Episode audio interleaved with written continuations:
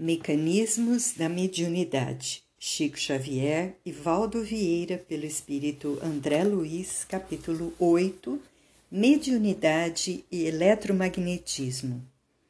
Mediunidade estuante. Aplicando noções de eletricidade ao exame do circuito mediúnico, será interessante alinhar alguns leves apontamentos. Na generalidade dos metais, principalmente no cobre, na prata, no ouro e no alumínio, os elétrons livres são facilmente destacáveis do átomo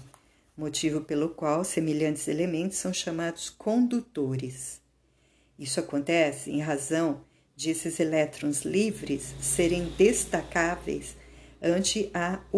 a aposição de uma pressão elétrica, uma vez que quando um átomo acusa a deficiência de um elétron, ele desloca de imediato um elétron do átomo adjacente, estabelecendo-se desse modo a corrente elétrica em certa direção a expressar-se sempre por intermédio do metal,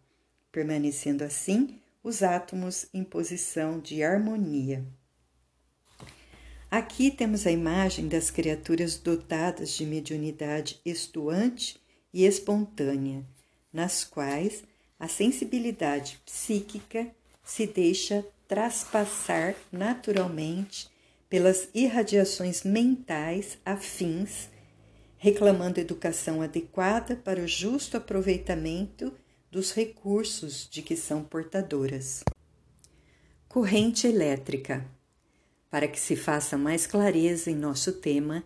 é imperioso incluir o magnetismo de modo mais profundo em nossas observações de limiar.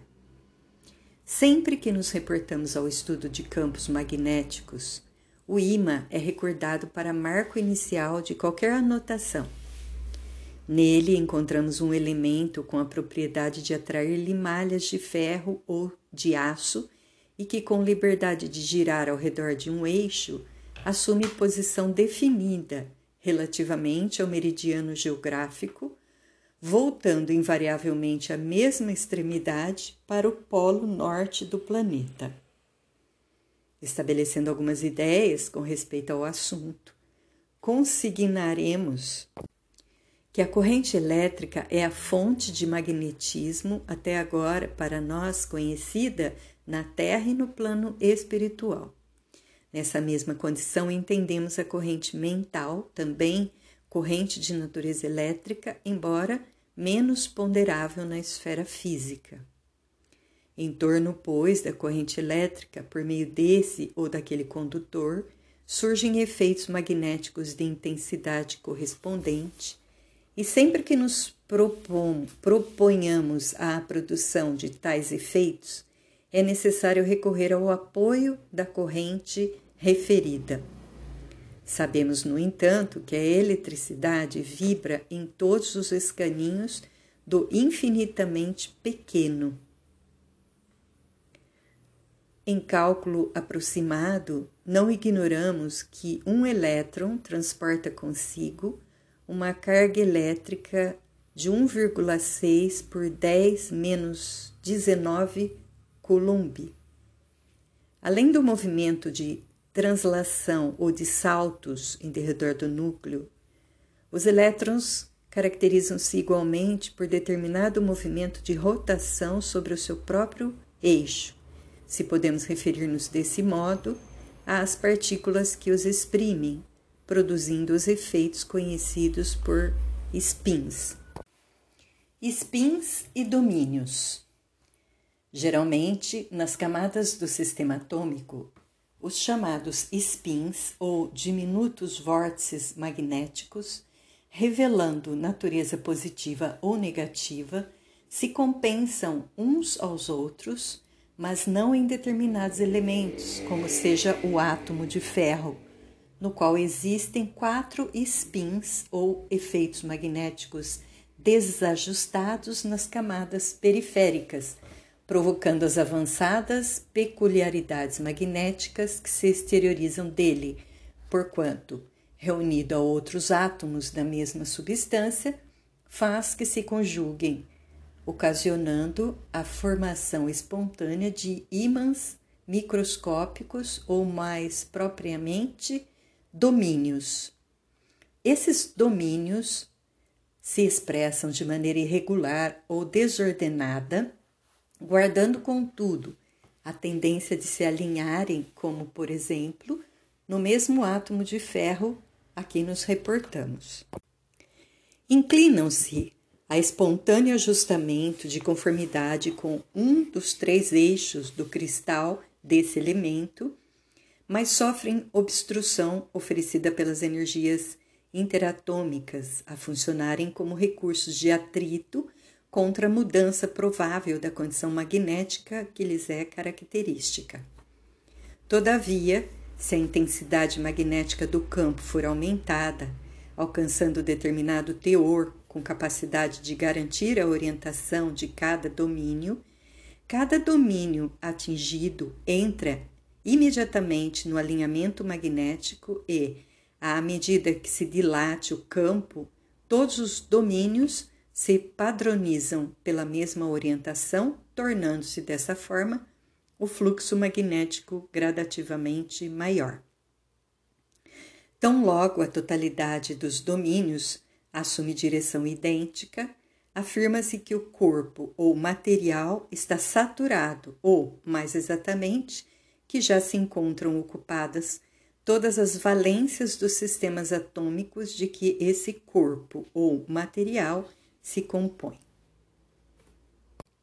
Campo magnético essencial. Da associação dos chamados domínios surgem as linhas de força a entretecerem o campo magnético essencial, ou mais propriamente, o espaço em torno de um polo magnético. Esse campo é suscetível de ser perfeitamente explorado por uma agulha magnética. Sabemos que um polo magnético se caracteriza por intensidade análoga à unidade sempre que estiver colocado à distância de um centímetro de um polo idêntico estabelecendo-se que a força de repulsão ou da atração existente entre ambos equivale a uma dina. É assim que o Ørsted designa a intensidade do campo que funciona sobre a massa magnética unitária com a força de uma dina. Se o campo magnético terrestre é muito reduzido, formando a sua componente horizontal 0,2 Ursted e a vertical 0,5 Ursted aproximadamente,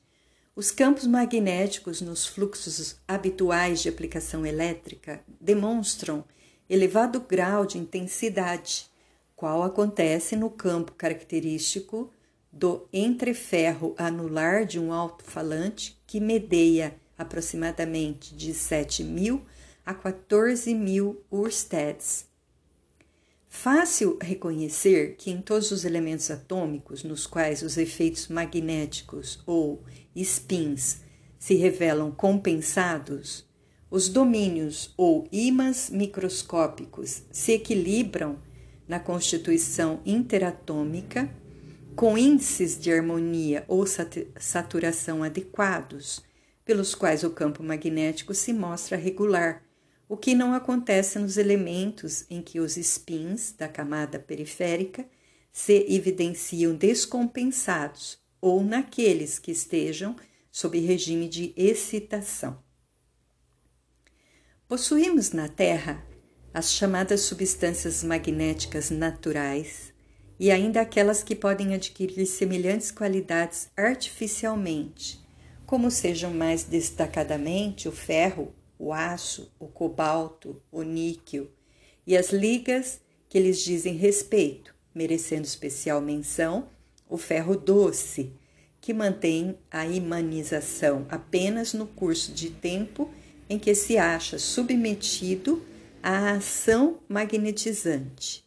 e o aço temperado, que se demora imanizado por mais tempo, depois de uhum. cessada a ação referida em vista de reter a imanização remanente. Ferromagnetismo e mediunidade.